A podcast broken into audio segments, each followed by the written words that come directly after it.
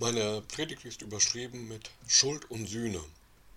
Es geht dabei um einen Text aus 1. Chronik, Kapitel 21. Und diese Geschichte aus dieser ersten Chroniker-Erzählung beginnt mit einer Volkszählung. David begann damit, die Israeliten zu zählen, steht als erstes im Text. Dass Herrscher und Regierungen ihr Volk zählen, ist also keine neue Erfindung, sondern schon fast so alt wie die Menschheit selbst. Volkszählungen kommen an verschiedenen Stellen in der Bibel vor, wie hier eben oder auch zum Beispiel in der Weihnachtsgeschichte. Dabei geht es natürlich immer auch um Steuern und vor allem um Steuereinnahmen. Auch das war schon immer so und wird wohl auch immer so bleiben. Bei der Volkszählung, die in 1. Chronik Kapitel 21 erwähnt wird und die David hier durchführen wird, ist jedoch etwas im Spiel, das etwas seltsam wirkt da stimmt etwas nicht mit dieser Volkszählung. Und Joab, der Heerführer, Neffe und enge Vertraute des Königs, riecht den Braten. Er versucht den König umzustimmen, mehr noch er widerspricht offen. Und als das nicht zum Erfolg führt, unterläuft er heimlich den Befehl seines Königs und lässt zwei Gruppen außer, außen vor. Und in seltener Offenheit steht im Text zu lesen, dass er den Befehl seines Königs sogar als abscheulich empfindet. Wenn wir nun noch genauer hineinschauen in diesen Text aus 1. Chronik Kapitel 21, sehen wir, dass diese Geschichte eigentlich nicht mit der sichtbaren Volkszählung beginnt, sondern mit etwas, was vorher im Verborgenen im Herzen Davids abgelaufen ist. Zwar beginnt das Kapitel mit der sichtbaren Zählung, zeigt aber gleich darauf, dass Satan König David dazu anstiftet, sein Volk zu zählen. Satan verführt David dazu, den Befehl zu dieser Volkszählung zu geben. Manche sagen, dass es sich hier gar nicht um den Satan gehandelt haben könne, sondern dass es sich allgemein um jemanden handeln müsse, der dem Volk Israel Böses wolle und der ihnen deswegen zu einem Satan, einem Gegner geworden sei. Aber welcher Mensch am Hof von David sollte einen derartigen Einfluss auf den König haben, dass David selbst gegen den Rat seines engen Vertrauten Joab handelt? Das müsste ja jemand sein, der einen größeren Einfluss hat als der Heerführer und Neffe. Und im ganzen Text und im ganzen weiteren Kontext wird hierzu niemand erwähnt. Es wird kein menschlicher Name genannt. Nein, hier wird eine Macht deutlich, die nicht menschlich ist, aber trotzdem mächtig genug ist, in das Herz von David einzudringen. Die Autoren des Alten Testamentes wissen um diese gottfeindliche Macht. Von dieser Macht ist noch nicht alles enthüllt, so wie ja auch vom Messias noch nicht alles enthüllt ist zu diesem Zeitpunkt. Aber man weiß um beide und man benennt auch beide, den einen Messias, den anderen Satan.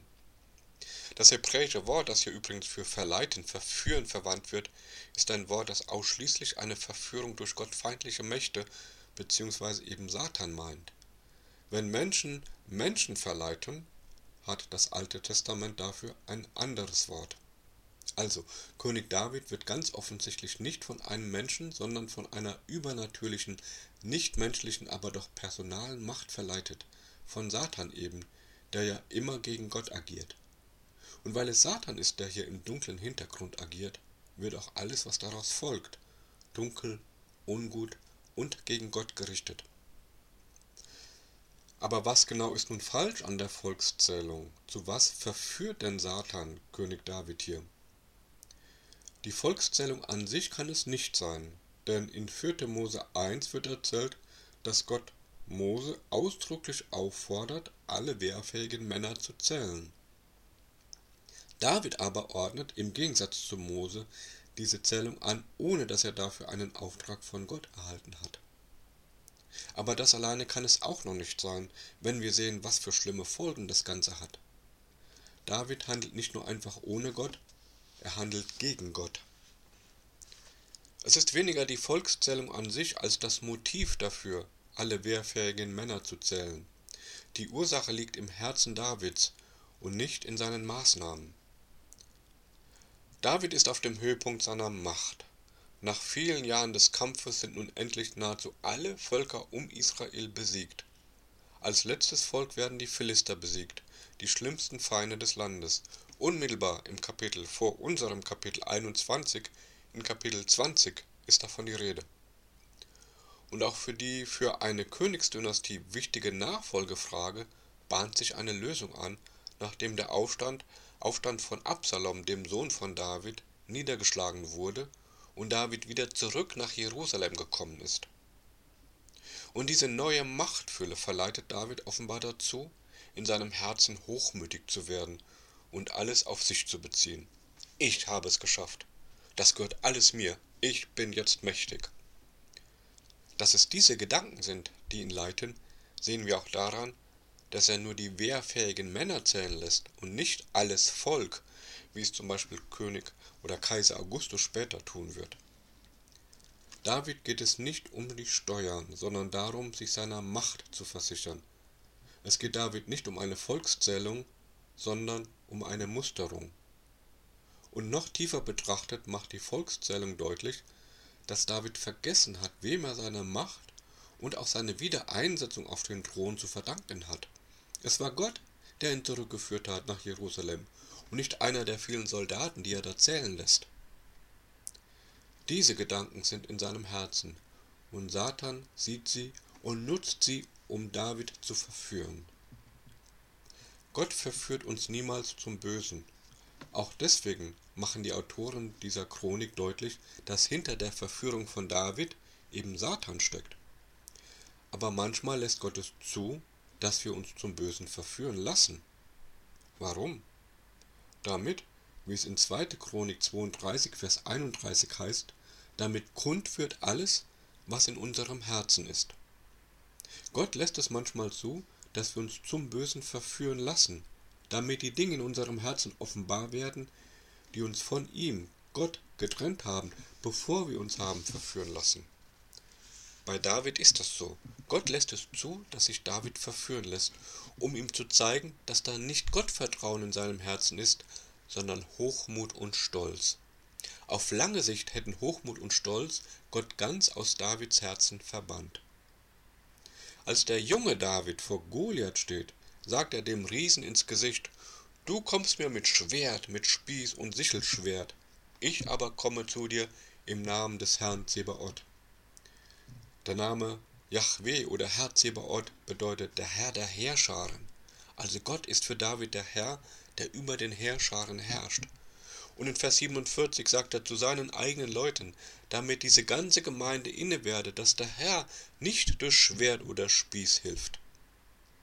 Das ist der David, der ganz Gott vertraut. Dieser David braucht keine anderen Soldaten, um sich gegen Goliath und das ganze versammelte Heer der Philister zu stellen.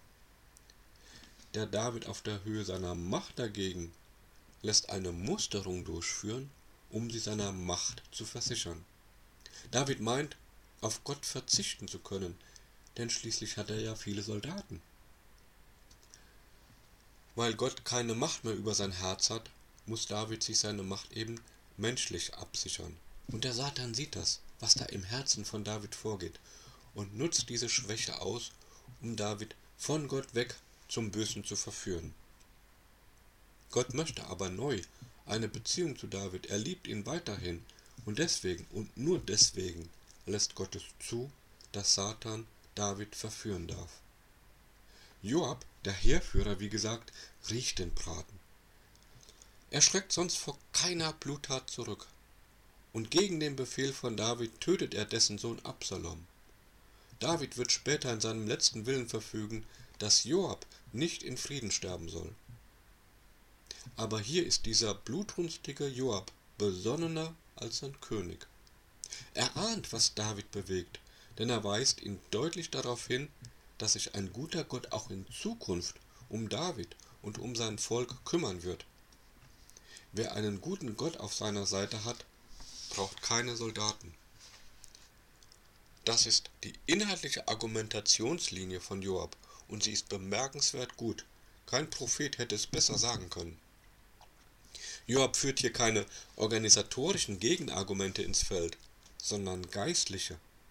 Und er ahnt die Strafe.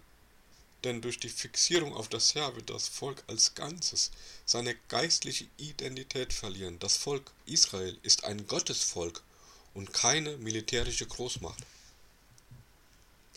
Weil es gute und auch geistliche Argumente sind, glaube ich, dass Gott selbst hier spricht, durch einen blutrünstigen Heerführer.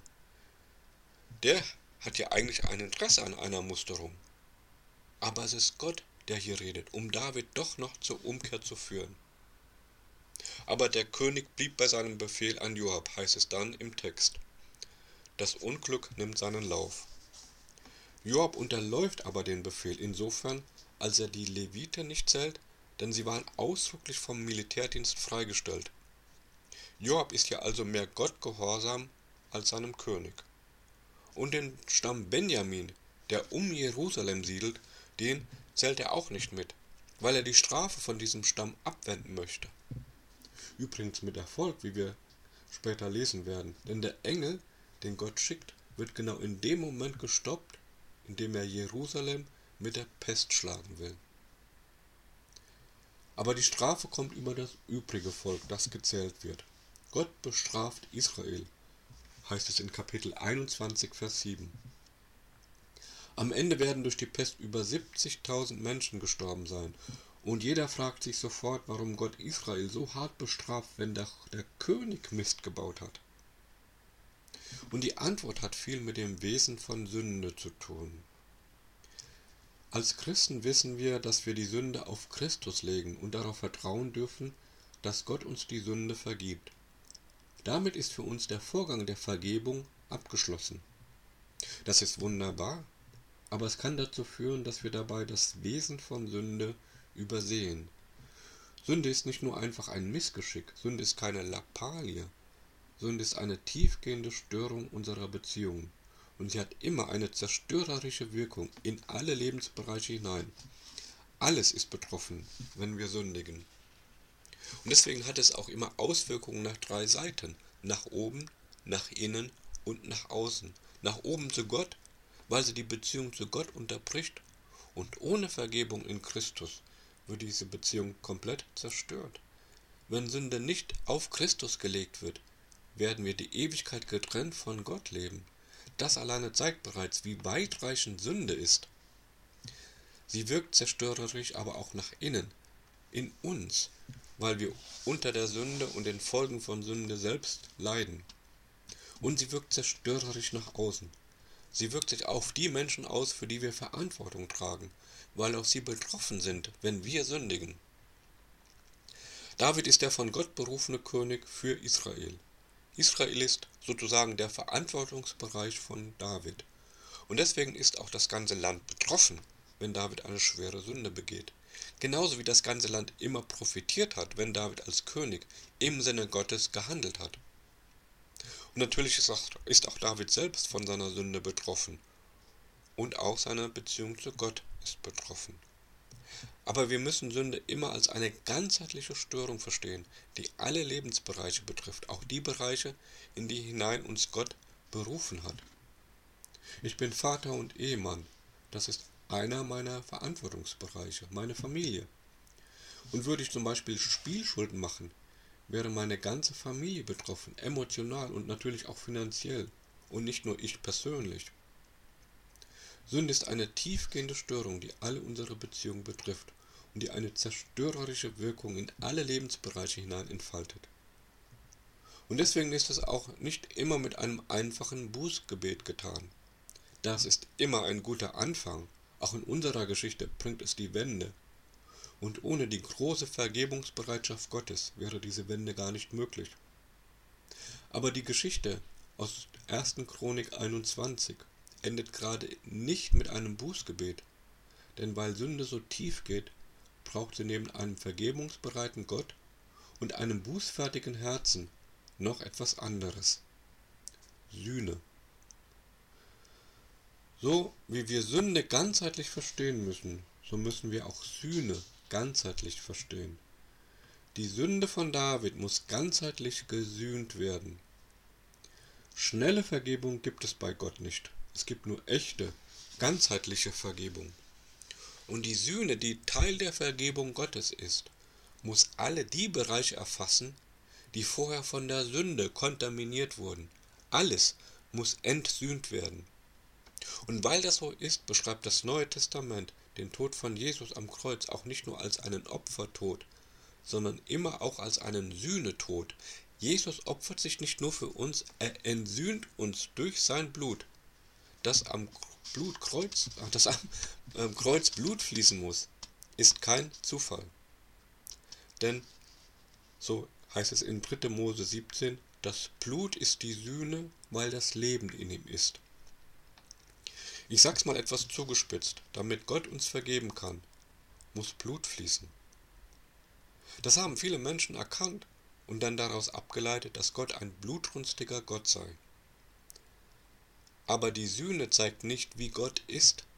Gott möchte kein Blut vergießen, sondern es zeigt, wie tief die Störung durch die Sünde geht und wie brutal sie wirkt. Dass Blut fließen muss, zeigt nicht den Charakter Gottes, sondern es zeigt das Wesen der Sünde. Ohne Blut keine Sühne, ohne Sühne keine Vergebung. Das ist die Mechanik der Vergebung. Denn erst durch die Sühne, also dadurch, dass dann tatsächlich Blut geflossen ist, werden unsere Vergebung und unser Freispruch vollumfänglich wirksam. Deswegen die Tieropfer im Alten Testament. Und deswegen der Sühnetod von Jesus am Kreuz, der alle weiteren Opfer ein für allemal unnötig macht und auf den wir uns heute immer wieder neu berufen dürfen. Sühne ist also etwas völlig anderes als Strafe. Sühne ist das Lösegeld für unseren Freispruch. In unserer Geschichte müssen 70.000 Männer sterben als Sühne für das, was der König David zu verantworten hat. Ich sage es noch einmal, dieser hohe Blutzoll zeigt nicht, wie Gott ist, sondern wie groß die eine Sünde von David war. Dass in unserer Geschichte so viele Menschen im Land sterben mussten, zeigt, was passiert, wenn sich ein hochmütiges Herz zum Bösen verführen lässt. Das wirkt total ungerecht, aber gäbe es diese Sühne für die Sünde von David nicht, würde das ganze Volk sterben. Im geistlichen Bereich gibt es auch für uns keine Vergebung ohne Sühne. Und ich frage mich, ob uns das eigentlich bewusst ist. Vielleicht erklärt sich so manche Blockade in unserem geistlichen Leben auch dadurch, dass wir Sühne mit Strafe verwechselt haben und deswegen den Prozess der Sühne abgebrochen haben. Vielleicht sind wir in manchen Bereichen unseres Lebens noch nicht völlig entsühnt. Ich weiß, das sind schwierige Gedanken, aber ich möchte euch ein Beispiel geben, um zu verdeutlichen, was ich meine. Ihr alle wisst um die Verbrechen der Shoah, also der systematischen Vernichtung des europäischen Judentums. Und es geschah im Namen des deutschen Volkes. Und diese Schuld war nicht einfach mit Ende des Zweiten Weltkrieges vergeben. Viele haben nach dem Krieg um Vergebung gebetet. Und Gott war sehr gnädig mit Deutschland. Aber die Entsühnung, die Rücknahme der Folgen der Schuld, das lief über Jahrzehnte. Sind wir bereit, das, was Gott uns als Sühneleistung auferlegt, auch tatsächlich zu tragen? Oder bitten wir Gott einfach immer nur um Vergebung und leben dann einfach weiter wie bisher? Solch ein Verhalten würde dem Wesen der Sünde und der Notwendigkeit von Sühne nicht gerecht. Ohne die Liebe Gottes, ohne seine Barmherzigkeit und ohne seine große Vergebungsbereitschaft könnten wir sühnen, so viel wir wollten, es würde nichts bewirken. Aber in einer Predigt über diese seltsame Geschichte aus 1. Chronik 21 gehört auch dieser etwas schwierige Gedanke der Sühne hinein, denn ohne ihn können wir diese Geschichte nicht verstehen. Wir würden nicht verstehen, wieso Gott so viele Menschen sterben lassen muss, um David persönlich und um das Volk als Ganzes zu entsühnen.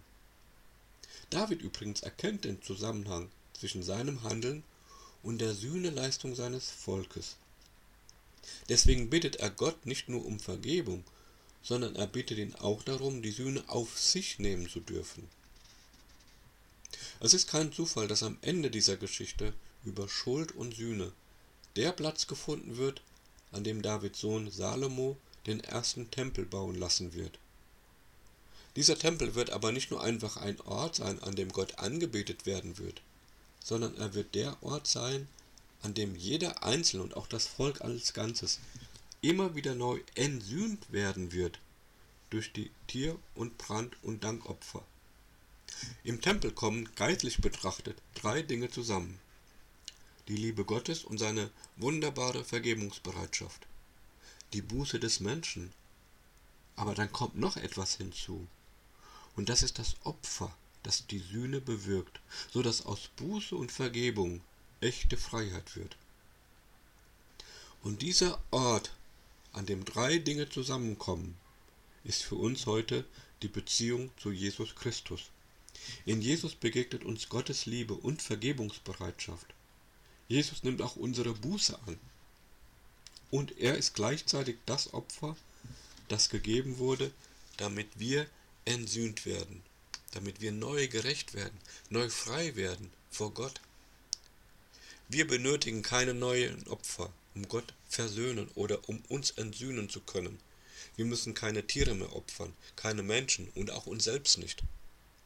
Aber wir sollten vielleicht neu verstehen lernen, wie umfassend uns die Sünde kaputt macht und wie nötig wir den Weg der Versöhnung brauchen, damit alle Lebensbereiche wieder neu entsühnt werden können.